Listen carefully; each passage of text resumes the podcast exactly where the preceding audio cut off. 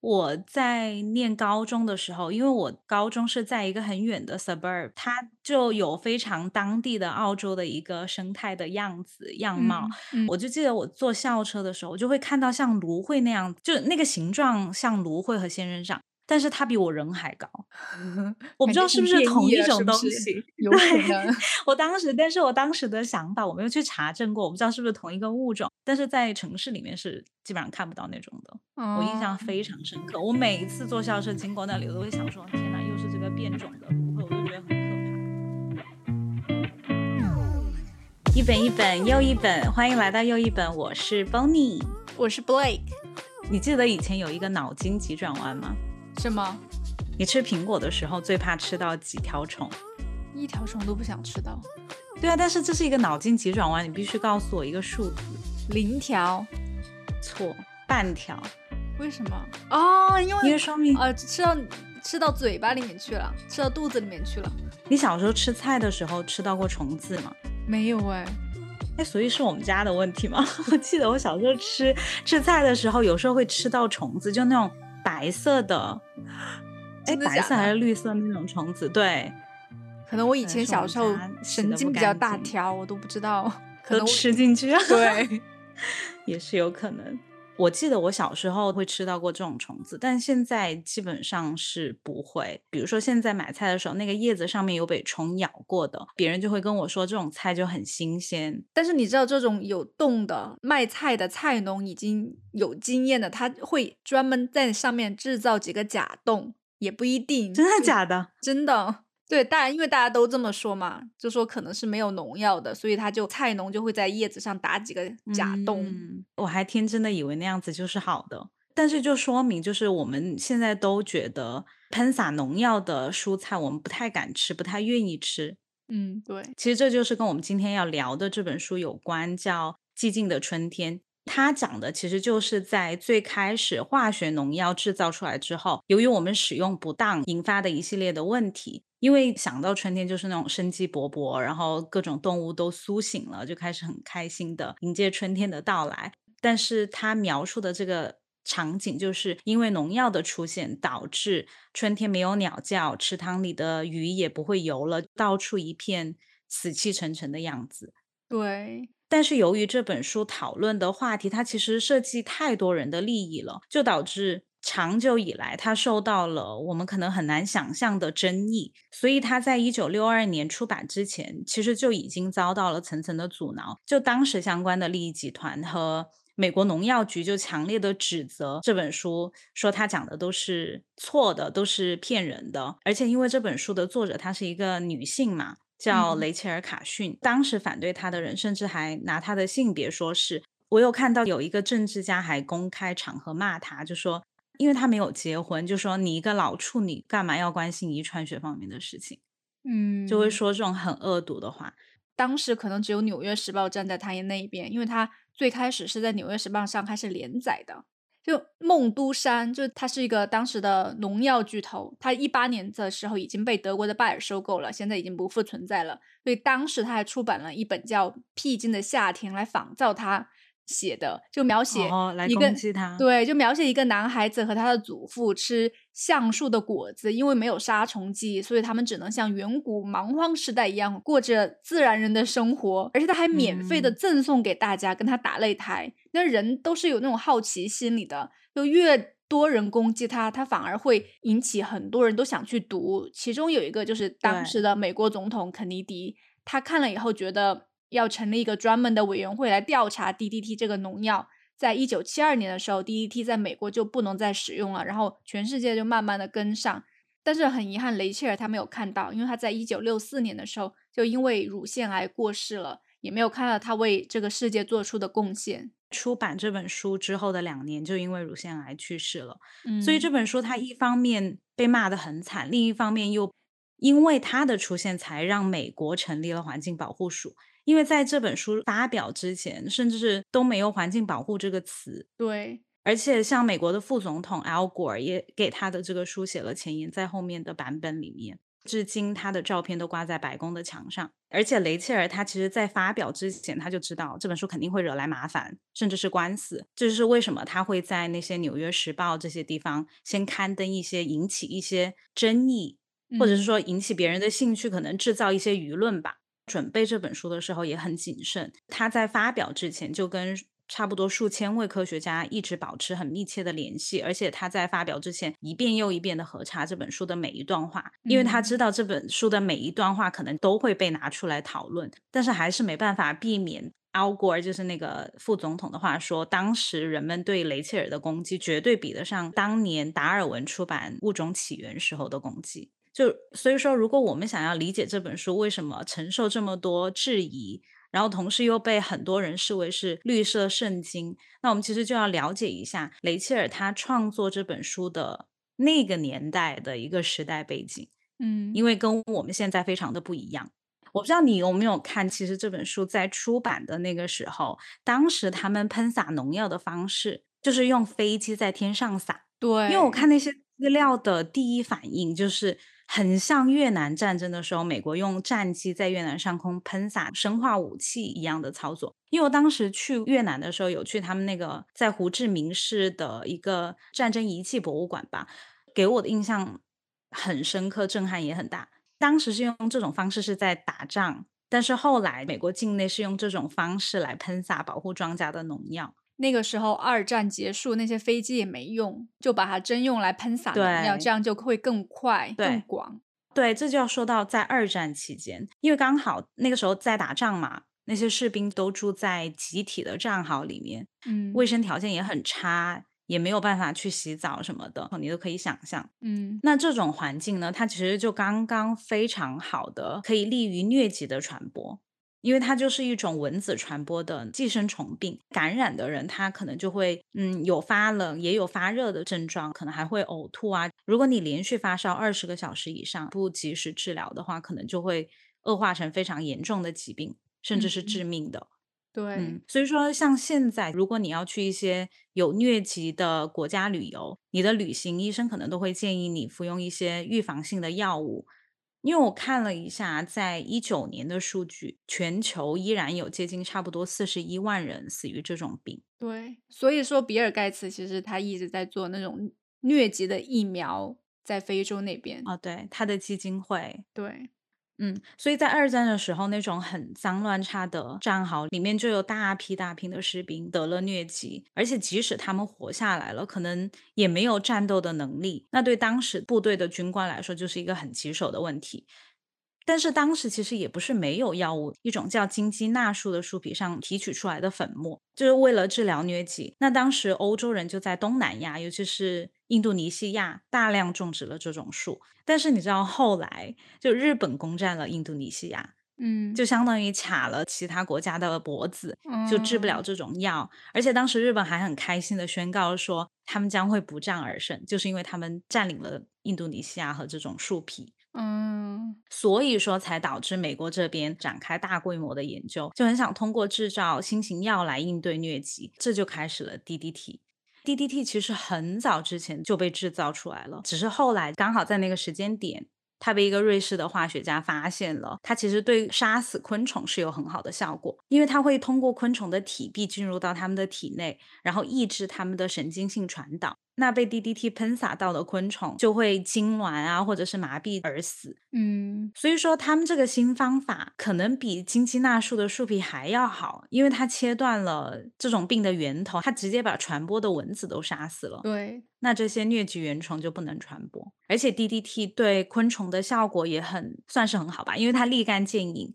对，在喷洒过的地方，它基本上这种疾病就消失了。而且当时声称的是，它对人体是无害的，即使它落到了我们人的皮肤上面，因为我们可能没有那种肌丁质的外壳，它不会渗透我们的皮肤，所以说不会有事。但是 DDT 除了杀死蚊子，它也能杀死益虫，所以雷切尔他就先写了个小册子来告诉大家 DDT 的滥用有多么的严重。又写完又觉得小册子不够，写了这么一本书，《寂静的春天》就是这么诞生的。哎，你知道我看到这里的时候，我才知道在台湾可能六七十年代来灭蚊虫嘛，因为有疟疾，他们就会直接在那个小孩子的头上来上课，先在你头上喷一 喷一小节，然后你就可以进去上课。下一个又来喷一小节，然后进去上课。因为大家深信不疑，这这是对人体无害的，所以说他们才会当时美国部队才会在上好的上空往下喷洒 DDT，而且 DDT 后来还得了诺贝尔医学或生理奖。对，这也促进了 DDT 后来的非常广泛的一个使用，还有跟它类似的一些农药研发吧。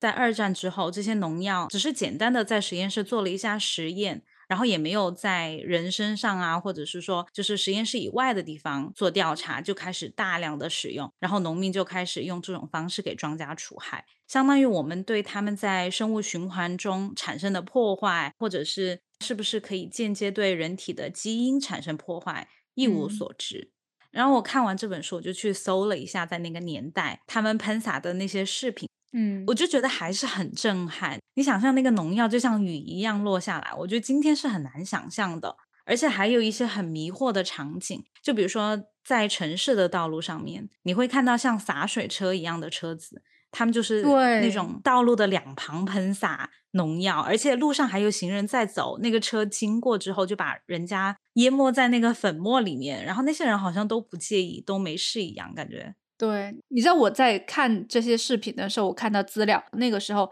DDT 的滥用就好像我们用六神花露水一样，来是来用来驱蚊的。那个年代，他们就会给小孩子喷洒，洒了以后就觉得啊，那你不会被蚊虫叮咬了，就直接喷在他们头上，喷在他们身上，我就还觉得还挺震惊的。这个还好，我跟你讲，我还看到一个更迷惑的场景。因为那个年代没有智能手机嘛，都是黑白的视频，也不太可能是路人随便拍的，所以我估计应该是宣传片之类的。他就是一群小孩在一个公园的餐桌上面吃午餐，然后桌子的另外一头就突然冒出来一股浓烟，把桌上的食物还有两边的小孩全部都埋在里面，小朋友就在农药里面吃东西，这什么意思？对啊，什么意思？我觉得通过这些视频。他应该就是在告诉大家农药是有多安全的。你看，它喷到你碗里都没事，那飞机在空中喷洒落到你身上，大家肯定就不会介意了。嗯，而且这种观念应该也是已经被大众接受了，要不然他也不敢这么拍。你想，今天他如果这么拍，应该会被骂死吧？都不可能上电视吧？这种广告。对啊。所以，我们接受一些观念，就比如说 DDT 是无害的这些观念，其实会对我们的行为产生非常大的影响。我们就会觉得这个没关系了，我们就会接受它了。嗯，就被洗脑了。嗯，就像我小时候吃苹果一定会削皮，因为我爸妈一直会叮嘱我，而且就是我身边的人也会这么做。所以久了，我就会一直想象那个苹果上面很脏啊，或者说有很多农药。但是出国之后，我就看到那些人直接拿着苹果啃，根本不会削皮，有些洗都不洗。觉得很惊讶，嗯，但是过了两年，我其实你也这样做了。我就被他们熏陶了，我好像就渐渐接受这个想法了，我就觉得好像也无所谓。哎，我觉得我以前也是要削皮的，但是我记得谁跟我说吃了皮好像更有助于补充什么营养物质什么之类的，也有这种说法。对，说那些水果皮里面其实很有营养价值，但是这个不冲突啊，它可能是真的有营养价值，但是它可能也是真的有农药。是的，就根据我们听到什么，我们相信什么来决定要不要削皮了。嗯，看过去的这些视频吧，我觉得应该是侧面感受到在寂静的春天它诞生的时候那样一个思想的环境。嗯，所以就是其实通过这些视频，我们也可以侧面的感受到这本书当时在诞生的时候的那样一个环境。所以它其实是在挑战当时人们对农药的普遍认知。所有的那些农药都关乎到美国农业公司的利益。关键是，那也是每一个人可能已经接受的一个观点。他要去挑战，告诉他你们想的是错的，你们相信的可能不是正确的。而且，它不仅仅是挑战的人们对农药的一个认知，也是挑战的人们对环境的一个认知。对，因为当时我们对环境的想法跟现在也很不一样。像我们现在习惯用语，如果说环境会说什么保护环境、爱护环境，但是在当时我们是想要去征服环境、征服大自然。你觉得为什么会这样？我觉得那个时候没有这个概念呢，就真的就是在发展的过程当中看到了什么，就直接扼杀它，就为了我们自己的一个利益，就完全没有考虑其他人、其他生物的一些想法。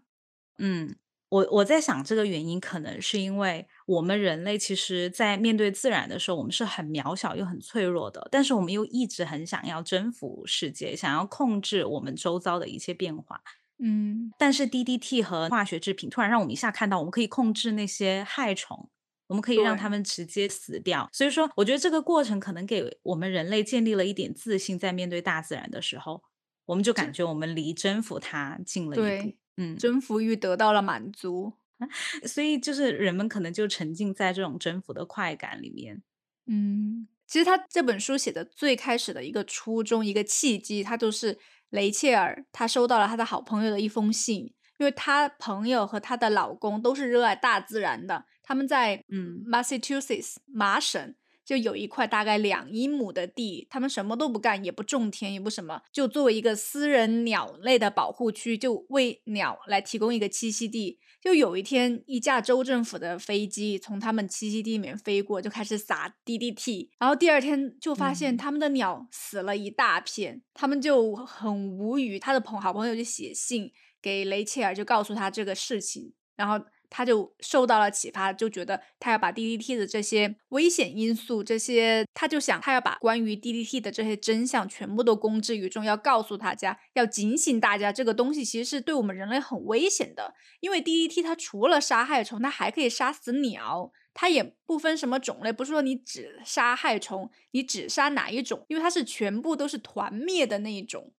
团灭。但是要公之于众，其实是一个很难的事情。因为每一个事情的吹哨人，其实他都会面临巨大的压力，这可能也是这本书伟大的一点吧。他想要把人们从那些很误导人的宣传片里面抢回来，要让人们重新建立对自然的敬畏之心。对，而且还有一个很重要一点，就是雷切尔他这个人，他是个海洋博士嘛，他非常热爱大自然，他的文笔是非常好的。他十几岁就开始写书。把自然描写的像文学作品一样，就很多青少年都是读了他的书以后才开始热爱科学的。他好像十四岁的时候写了一本关于海洋的什么书，八写了三本关于海洋的书，就是他最热门的那个，被印成了很多种语言，然后一直在热榜上很多年都没有下过榜。所以大家对他写的这本书对 DDT 的一个警醒都觉得很害怕，所以就不停的就要开始攻击他。所以他在人们心中其实是有一定的地位的，就大很多人是相信他说的话的。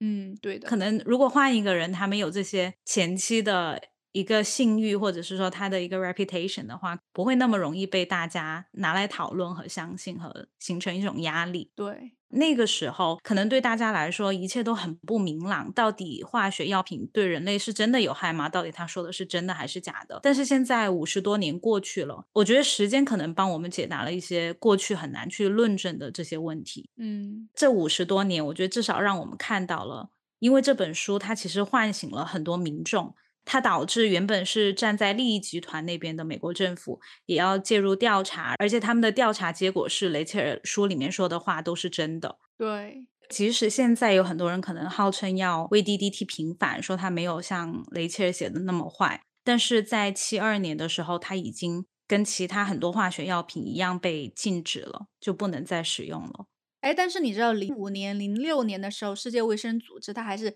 批准了 DDT 在某一些疟疾很严重的国家可以小范围的使用，因为他们确实控制不了这个疟疾的肆虐。但是它绝对不可能像当时那种用飞机喷洒在城市里面，把人埋在里面喷，对那种方式来像蒸桑拿一样。嗯，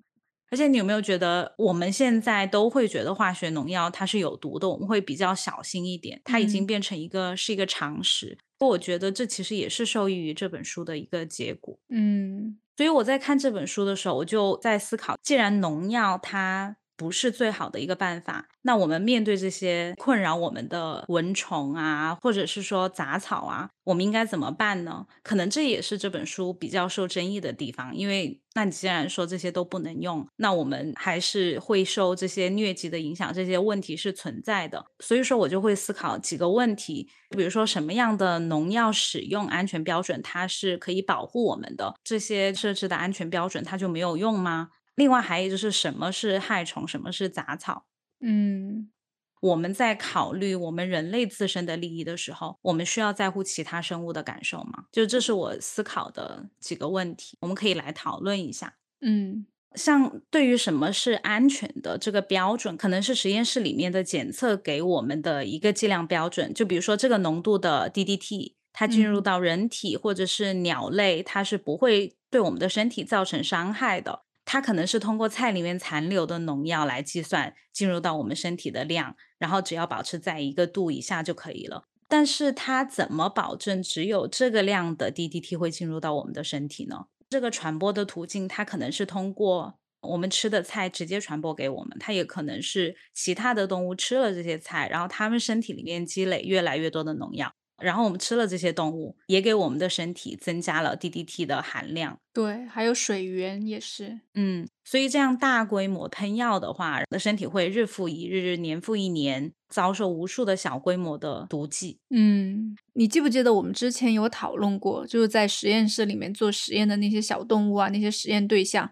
他们都是长期的浸泡在这些所谓的毒品当中，他们的耐药性其实比普通的动物、普通的那些受试者耐药性要高很多，所以它也会影响得到的一个安全标准。对，而且这些东西很多都是人工合成物，在自然界是没有的。你一旦放射出来，你大自然需要多长时间去适应它？它中间会发生什么？会造成什么影响？要需要多久来适应？谁都不知道。对，这就是我马上想要讲的。就我们当时其实对农药的一些隐藏技能了解也很不足。就比如说农药，它其实隐身术很强。就像我们哺乳动物的肝脏，其实我们的肝脏对我们人体是很重要的，它可以帮我们解自然界给我们的一些毒吧。因为它里面有一种酶，嗯，这种酶的功效可能就像是你在武侠小说里面看到的，你吃了毒物，它就是解除毒物的那个，对，那个解毒的药丸儿。所以说，有一些东西，哪怕它是有毒的，但我们吃了，它其实对我们身体也是没有害处的。对，就比如说书里面提到一个叫马拉硫磷，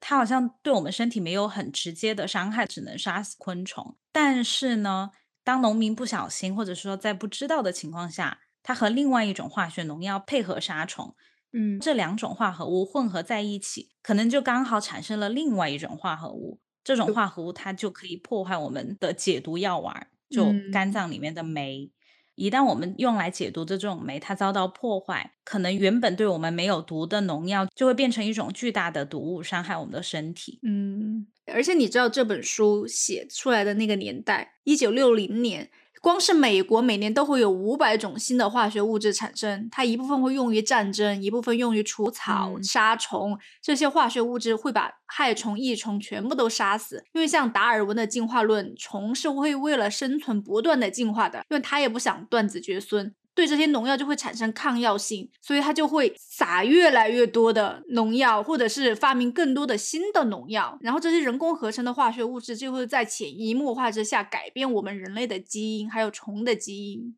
这个东西它其实是很难去规范的。这些五百多种，你随便两种混合起来，在自然界的作用下产生一些新的化合物，那在不知情的情况下，我们吃了这些化合物，可能就会中毒。比如说，你要教育所有的农民啊，这两种不能在一起用，然后那两种在一起用就可以。这个其实是很难很难实施下去。但是即使你实施下去了，他们也按照这个方法做了。但是你比如说，不同的农作物它喷洒不同的农药，吃沙拉的时候，那两种蔬菜它使用不同的农药。这两种农药又不能在一起使用的，那我们如果同时食用，它在我们身体里也会让这两种毒物汇合。而且你知道这些东西在食品监督卫生管理局这一方面，它会告诉人们，我们食用一定的量不会对身体有什么伤害。但是我觉得，我们为什么要容忍带毒的食物呢？我就觉得，对，好像我们现在已经被教育的，就是一点点有毒的，好像没事。嗯，但是其实我们可以选择无毒的情况下来生活，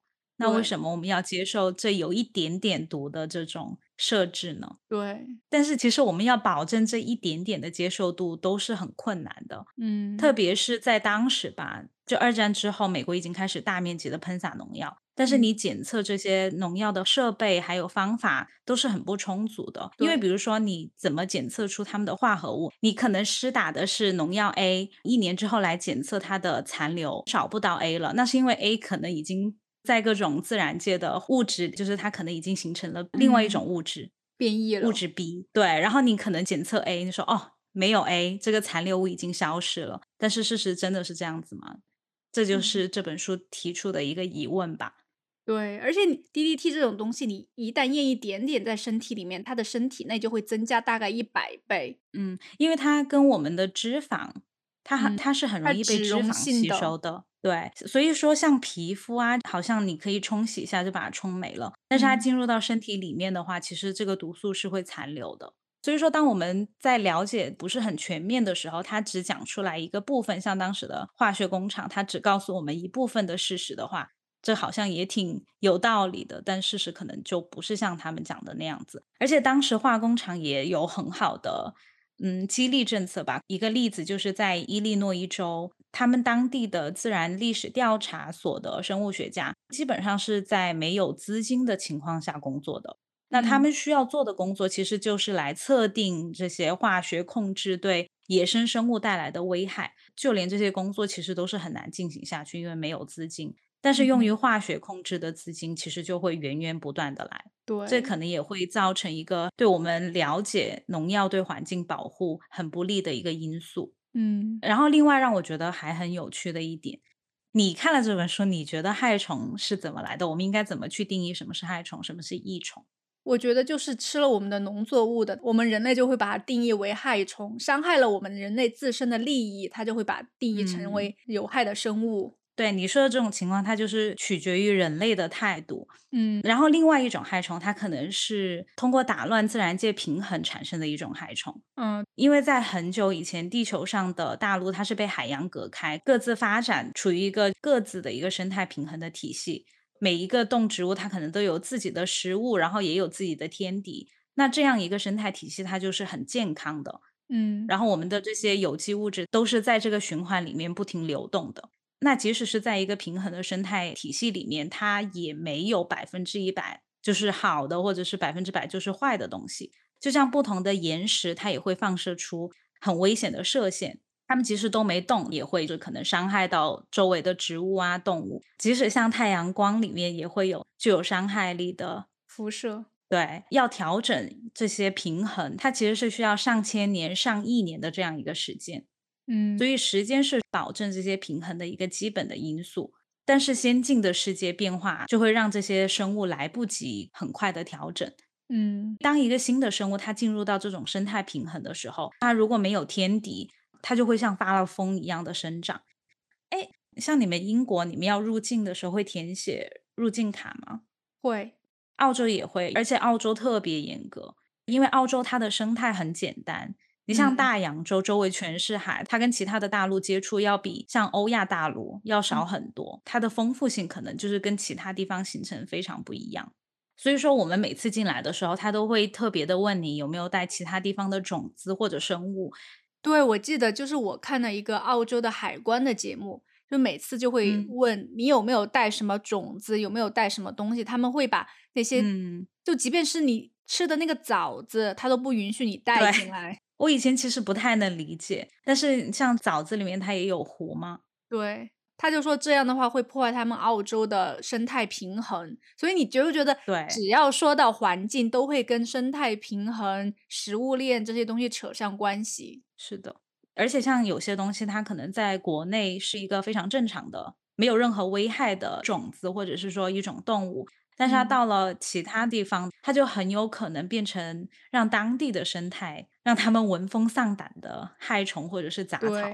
因为它可能嗯在当地就没有天敌，它就会疯的一般侵略当地的那些农作物或者是植物。被逼到了一个很边缘的状态。嗯是嗯的，然后还有你刚才说的一种，就是定义害虫和杂草的方式，就是取决于我们人类的态度嘛。嗯因为像我们人类的话，我们看到一种植物，它可能具有某种直接的用途，我们就会大量的种植它。但是如果不合心意的，我们就很想要移除。对，但是其实像这个生态体系里面的所有的动植物，是形成了一个生命之网，每一个动植物它都是这个网的一部分，跟其他的有连接。嗯植物和大地之间，一些植物和另外一些植物之间，植物和动物之间都存在着密切的联系。对，就像雷切尔说的，有时候我们没有其他选择，而必须要破坏这些关系的时候，我们就必须要谨慎一些。嗯就嗯，是我们需要充分的了解我们的所作所为在时间和空间上产生的远期后果。嗯就嗯，像有一些干燥的地方，它就会长一些那种针状的树啊、草，就可以帮它锁住水分。它又会存活一些当地可以吃这种草的生物，就是我们很难人为的去改变这些东西。而且那些种子，即便是你带到其他地方，它可能生长出来的品种就会变得不一样。嗯，就而且对，对，我们小时候语文课的时候不是学过那个吗？那个那一篇课嗯，文《晏子春秋》，他们说哦，“橘生南为橘，橘生北则为枳”。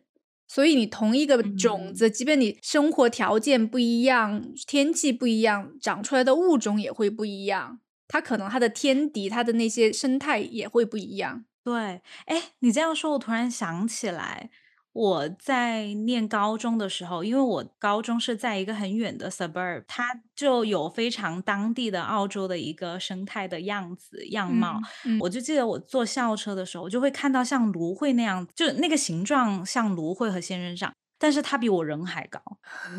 我不知道是不是同一种？东西。有对，可能。我当时但是我当时的想法，我没有去查证过，我不知道是不是同一个物种，但是在城市里面是基本上看不到那种的。我印象哦，非常深刻，我每一次坐校车经过那里，我都会想说：“天呐，又是这个变种的芦荟。”我都觉得很可怕。有可能。嗯，而且书里面有个例子，比如说我们很喜欢玫瑰，我们就嗯很想要在有限的土地上面最大范围的种植它，得到越多的玫瑰越好。但是其实这样长出来的玫瑰它是不健康的。然后当时荷兰的一个植物保护公司的科学家，他就提出了一个嗯，算是更尊重大自然的一个方式吧。他就建议把金盏草种在玫瑰中间，虽然看起来，因为看上去就很像是在里面的杂草，但是其实它的根部可以分泌出一种能够杀死土壤中线虫的分泌物，让玫瑰长得更茂盛。嗯，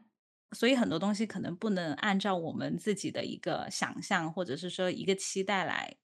来实现。对，毕竟这个地球上又不是只住我们，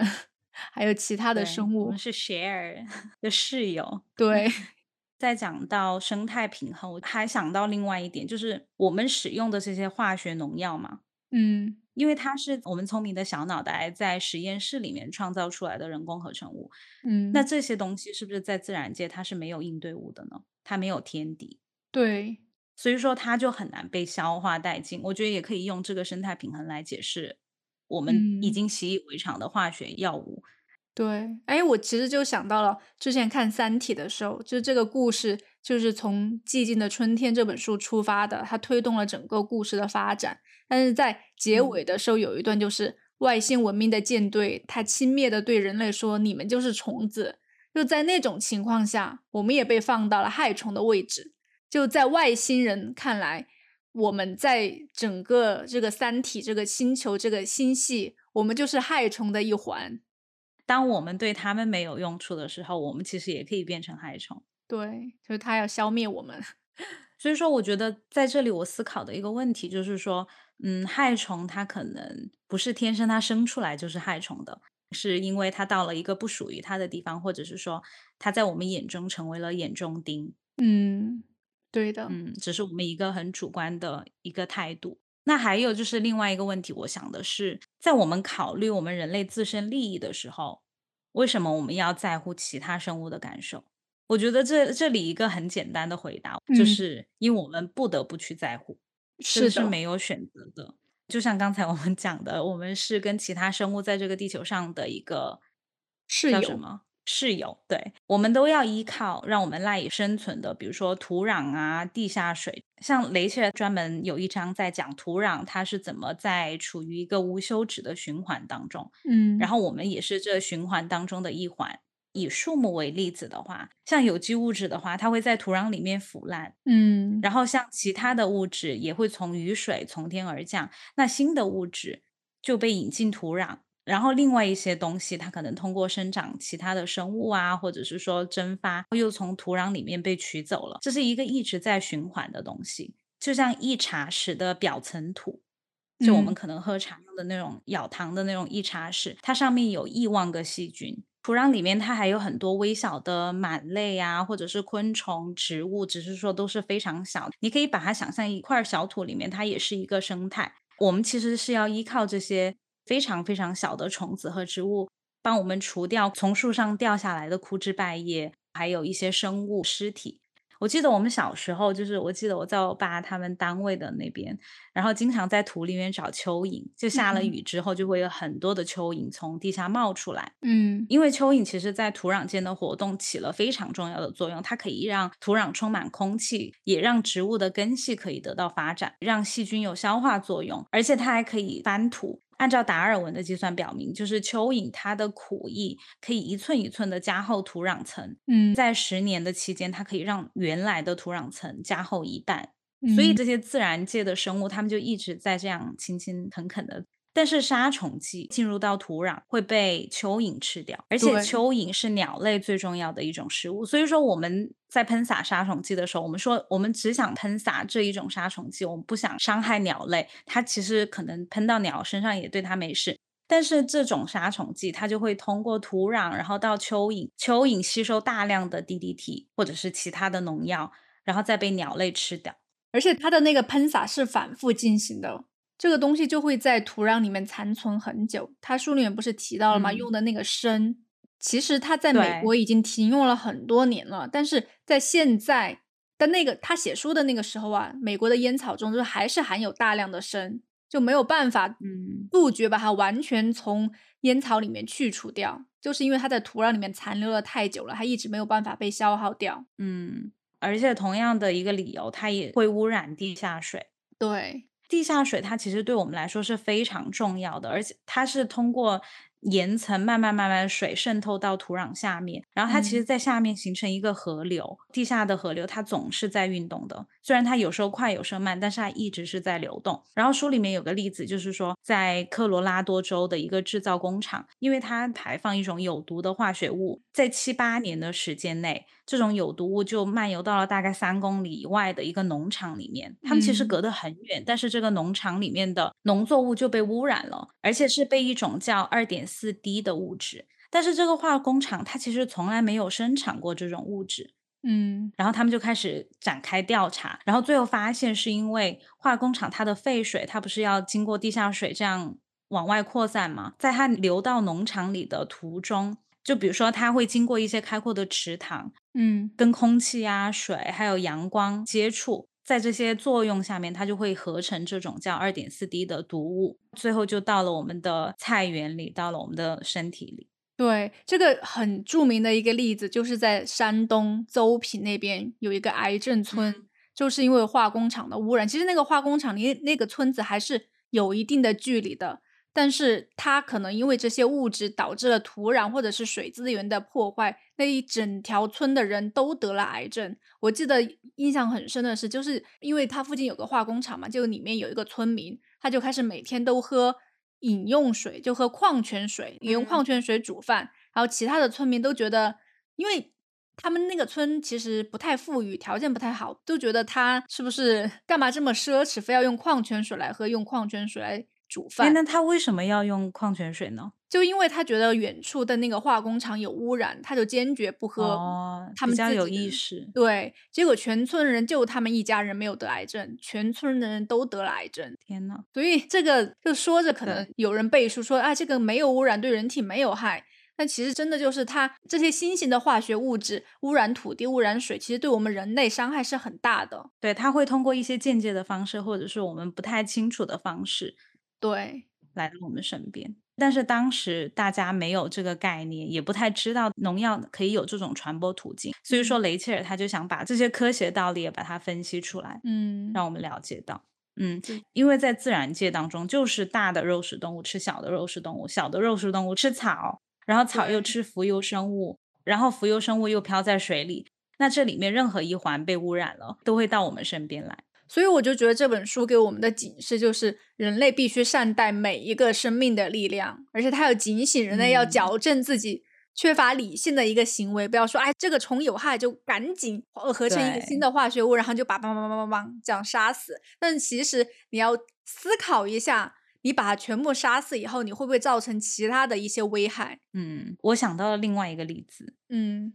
也是在一个城镇里面，因为那个城镇里面有一个很美丽的湖，大家都很喜欢在那个湖里面划船啊，或者嗯是说钓鱼啊，就是反正是那个城镇很重要的一个湖了。但是那个湖有一个缺点，就是它里面有很多浮游的植物。虽然这个植物它没什么影响，但是有些人就觉得它影响了美观，嗯然后就往里面投放农药，要清除这种植物。嗯然后他们投放的那个农药叫 DDD，不是 DDT。然后一年之后，他们就检测水里面其实已经没有 DDT 的痕迹了，但是嗯这个毒物它其实并没有离开这个湖，因为他们最早的一批吸收了这个毒物。然后浮游植物它还是在湖里面一代一代的不断的开花凋谢，然后把这个毒物一直传递下去。嗯而且这个毒物后来被湖里的鱼吃了，然后又传给一些更大的捕食动物。那他们原来其实 DDD 投在这个湖里面的量是百万分之零点零二的量，嗯就它的稀释的浓度是百万分之零点零二。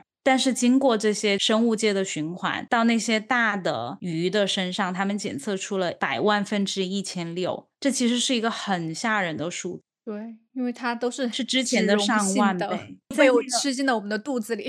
嗯，所以之后那周围的鱼啊、鸟啊、青蛙都被检查出身体里面有滴滴滴这种农药。嗯就像你刚才说的，雷切尔他提出的观点，他其实就是说我们要尊重自然的规律来防害虫。他不是说我们不要防虫，他是说当比如说遇到一个没有天敌的物种，它到了我们生活的地方，它确实破坏了当地的生态环境，我们确实需要防虫防害。但是我们使用的方式是应该选择更尊重自然规律来防虫害的。嗯因为事实证明，我们跟自然作对，往往会以失败告终，最后还害了自己。因为生物界它不像我们想象的那样黑白分明。我印象很深刻，就是书里面一个他讲一个公共博物馆的鸟类馆长，他写到，他说昆虫最大的敌人就是另外一些捕食性的昆虫啊、鸟类和一些小的哺乳动物，但是 DDT 却不加以区别的杀害了一切，其中包括大自然本身的卫兵和警察。在发展的名义下，难道我们自己要变成我们穷凶恶极的控制昆虫的受害者吗？这种控制只能得到暂时的安逸，后来还是要失败的。嗯，那到时我们再用什么方法控制新的害虫呢？榆树被毁灭了，大自然的鸟儿由于中毒而死尽，那到时候这些害虫就要注食留下来的树种。所以说，我们要保护环境，其实我们需要维护的是保持物种的多样性。所以你觉不觉得 DDT 的发展史就告诉我们，任何东西不加节制的滥用都会引发很大的灾难呢？其实化学药品它不是恶魔，它在一定程度上它是可以帮我们遏制一些，嗯、就保持我们的一个利益。但其实真正的恶魔是人类，它就因为它的滥用，它是这样乱喷洒，导致了生态的一个不平衡，最后我们还自食其果。把那些毒又重新 喂到了自己的肚子里面，所以我就觉得像“控制自然”这个东西，这个词就是一个妄自尊大的想象的一个产物。因为其实我们人类在自然界就是一个很渺小的一个生物。我觉得其实我们像农药的喷洒到最后的被禁啊，这整个历史，它其实就是跟我们人类在历史中犯的很多错误都很相似。嗯，就我们总以为我们可以通过自己的意志来控制这一切。人类简史不是说吗？世界其实是两个平行的世界。嗯，我们有意识的世界，就是我们希望这个世界变成我们想象的样子。我们希望通过农药来控制我们不想要的害虫，但是我们不能忘了，它其实还有一个自然的世界，就是我们跟所有生物共享的世界。那个世界其实是不受我们控制的。但是当我们太自大，我们忘记还有一个真实存在的世界，以为只是有我们想象的世界的话，我们可能就会犯很多错误。Out of control，所有的东 out of 西都 control 呀，对，就会为了解决一个问题，制造出新的问题。嗯，因为自然界不会对人类那么宽容，因为自然界里面有太多其他的动植物，嗯，都是自然界要关切的。所以说，我们不能失衡。对，这些化学武器发明出来，本来是对付别人的，最后全部 反而对付了我们自己。嗯，